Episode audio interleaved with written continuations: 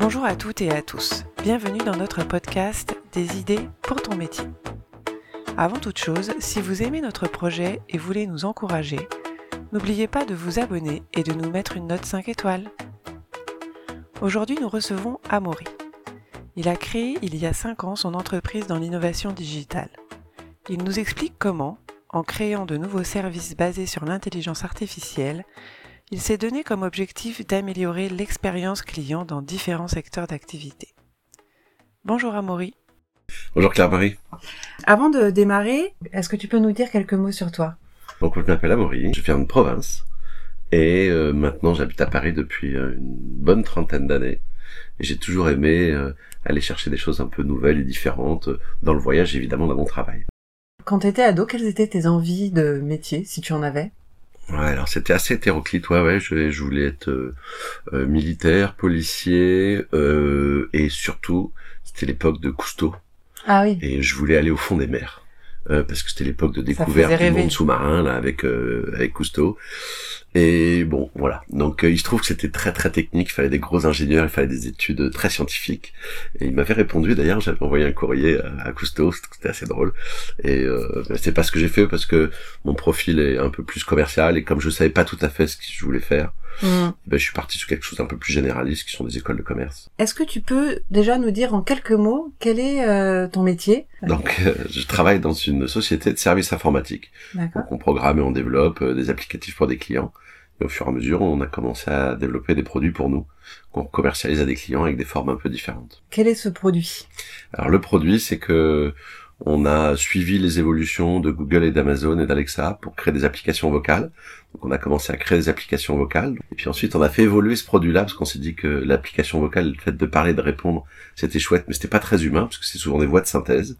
Mhm. Et on a répliqué ces technologies sur des ordinateurs ou des smartphones.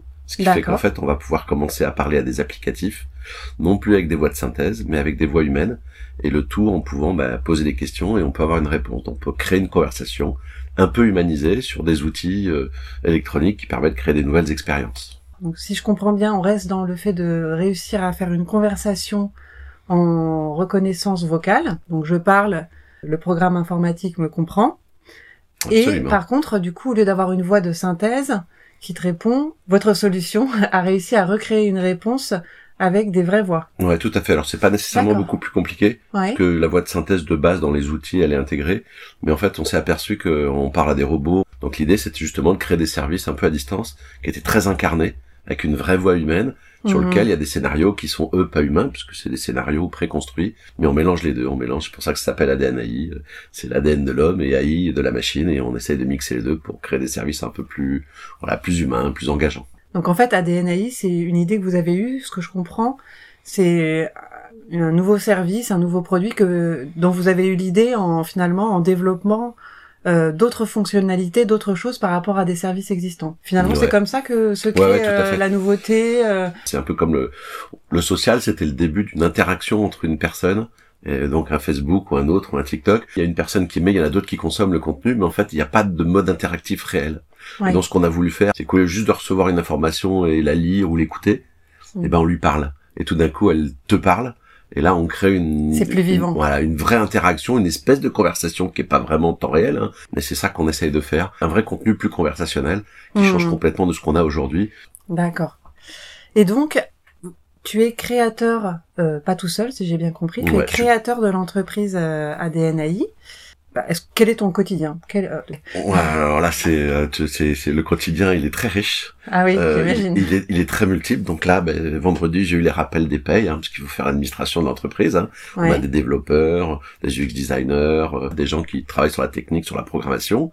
À côté de ça, ben, il faut aussi vendre. Donc mon associé, lui, il, il s'occupe de la techno et il gère les développeurs. Donc il transcrit les besoins qu'on va imaginer ensemble ou par rapport aux besoins dans de la programmation. Donc moi, j'ai travaillé sur le produit. Et puis, bah, pour vendre le produit aussi, parce qu'il y a un moment, il faut faire rencontrer son public. Mhm. Parce que, bon, il y a le produit stéréotypé, et puis le produit aussi, où, au fur et à mesure, parce que c'est notre métier, quand une boîte de services informatiques, c'est développé pour les clients. Tu t'adaptes. Euh, Exactement. Et c'est là où on essaye de faire soit du spécifique, soit inventer des nouveaux services. T'as des exemples de nouveaux services? Vous avez dû entendre parler de ChatGPT, d'AI générative. Pourrait rentrer un peu dans les détails, mais on essaye d'apporter ces nouvelles technologies qui sont auto-génèrent du contenu mm. pour être exploitées dans des processus ou des besoins quels qu'ils soient. Et du coup, quel est l'accueil euh, sur ces nouvelles technologies quand tu arrives chez les clients? Parce qu'il y a, y a un mouvement de fond, on entend, mais on sent aussi que ça a un impact hein, sur nos vies quotidiennes, avec plein de questions euh, qui se posent. Tu as évoqué quelques technos euh, qui ont été lancés récemment mais probablement qu'avec qu'avec votre service, euh, les mêmes questions se posent. Comment ça se passe le, On a vraiment, la difficulté, c'est qu'on est un peu en avance, et en fait les gens sont submergés par plein d'infos et beaucoup de peur. La peur mhm. des intelligences artificielles, d'être remplacées par la machine. Donc c'est pour ça aussi qu'on a mis de la voix humaine, parce que quand je dis que je mets de la voix humaine, je prédéfinis des scripts, après j'enregistre de la voix humaine, et c'est pas de la voix synthétisée humaine, pour faire qu'en fait euh, on maîtrise l'identité. Donc aujourd'hui je suis capable de prendre ta photo, de l'intégrer dans mon outil qui va générer avec une intelligence artificielle un visage animé, c'est-à-dire un avatar de toi. Et ensuite, si je voulais, je pourrais te faire raconter ce qu'on a envie. On pourrait refaire le podcast, mais euh, avec une intelligence artificielle plutôt qu'avec toi en face de moi. Et donc nous, on rajoute justement cette voix humaine par-dessus pour s'assurer qu'il y a une partie qui est, qui est générée par l'intelligence artificielle, donc ton visage et l'animation de visage, au lieu de faire une vidéo par exemple. Et de l'autre côté, on injecte de la voix humaine parce que ça, ça te permet de maîtriser ton identité. Alors, je peux faire parler Einstein, euh, je peux faire parler Picasso, je peux faire parler une œuvre, je peux faire parler un tableau. Alors jusqu'à là, ça. Ça va, ils sont pas vivants. Non, ils ont pas peur. Là, ils ont pas peur. Ils disent c'est génial parce que la technologie, elle rend vivant quelque chose qui n'existe plus. Donc ça, c'est chouette. Par contre, quand je leur dis voilà, ben je peux aussi enrichir votre capacité de rendre un service, c'est-à-dire bah là t'es es là, tout va bien. Mais imagine que ce soir à minuit t'es pas là et qu'il y ait des gens qui t'appellent mais peut-être qu'on aura envie d'avoir une réponse.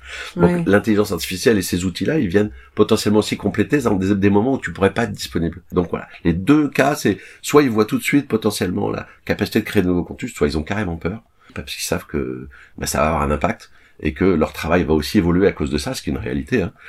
Il y a effectivement peut-être l'inquiétude par rapport euh, justement au fait que ça se transforme vite, mais ce que j'entends aussi dans ce que tu me dis, c'est que finalement tu traces un peu une route nouvelle. Ah ouais, alors c'est un peu le problème de mon boulot. C'est que mon boulot, en fait, euh, c'est comme si tu me demandais quel est ton boulot et je te dis en fait j'en sais rien. Mais je te, ah oui, mais je te, dis, mais je te dirai demain, en fait, tu vois.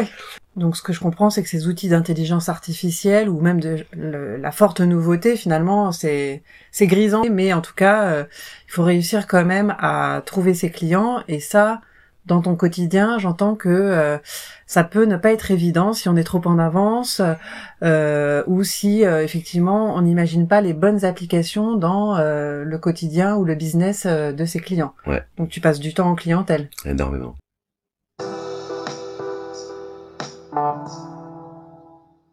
Quelles sont les qualités qu'il faut pour faire ton métier? C'est une, une, une, vraie bonne question. C'est pas toujours simple pour faire ça, faut être un peu passionné hmm. et faut pas trop regarder court terme. C'est pas possible parce qu'en fait, t'es obligé d'aller loin, t'es obligé de prendre des risques. Hmm.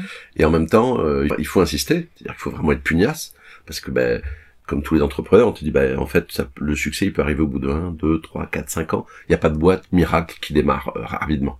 Et puis comme t'es évidemment passionné, euh, il y a un moment où peut-être qu'il faut s'arrêter aussi. Il faut savoir dire stop.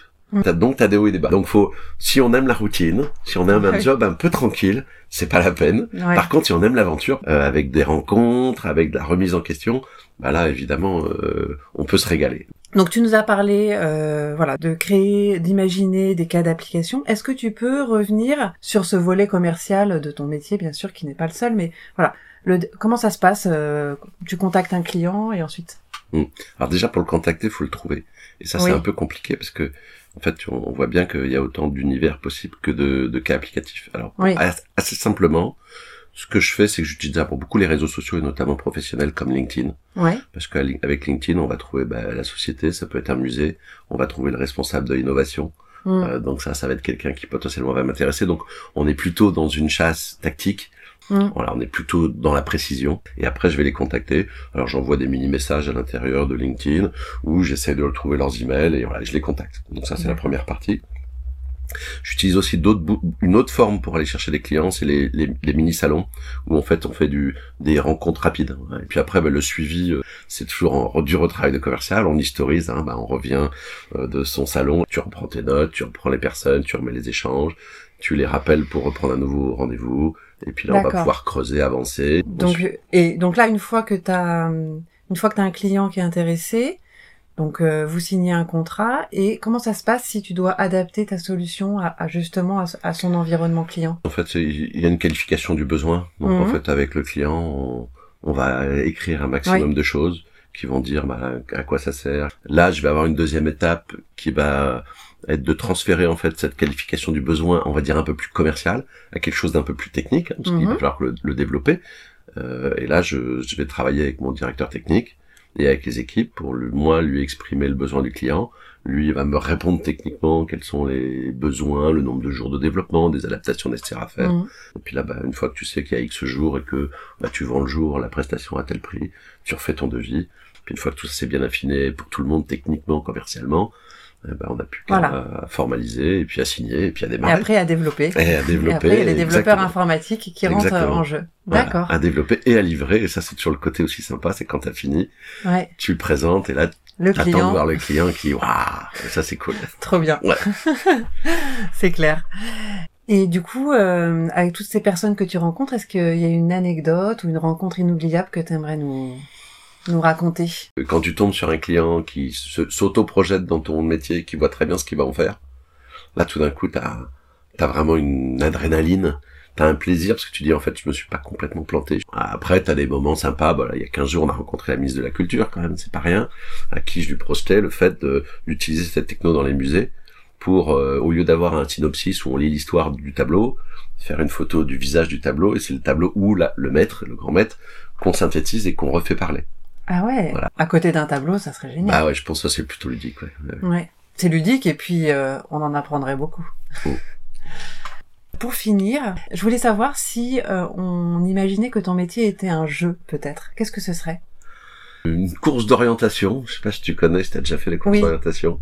C'est très ludique. voilà, tu pars d'une borne à une autre, mais tu pourrais presque imaginer que les bornes elles se déplacent, tu vois. Ah oui. voilà, donc c'est ouais, c'est un jeu où il faut s'orienter et dans un environnement où t'as pas vraiment d'éléments euh, à part tes propres, ton propre sentiment, euh, mm. ton, imaginaire, euh, en, voilà, en interprétant des signaux. Voilà, une course d'orientation avec un environnement mouvant. D'accord. Peut-être en nocturne d'ailleurs, parce que il y a des fois où je à la frontale, complètement dans le noir, exactement. Tu cries, tu dis, tu demandes s'il y a quelqu'un, il y a personne. et de temps en temps, tu rencontres plein de gens, et là tu vois la lumière, tu dis ah voilà, je suis en fait, j'ai bien fait d'aller là. D'accord. Et il faut jamais regretter parce que de toute façon, il faut aller dans tous les sens pour essayer de mm. trouver ton, ton chemin en réalité. Ouais. Super. Merci à Maury. Ben, de rien, Clara. Ben, à bientôt. Bonnes aventures. J'espère que ce témoignage vous a plu et vous aura donné des idées pour votre futur métier. Si cet épisode vous a intéressé, n'hésitez pas à le partager autour de vous. Et n'oubliez pas de vous abonner pour être informé des prochains épisodes. À bientôt!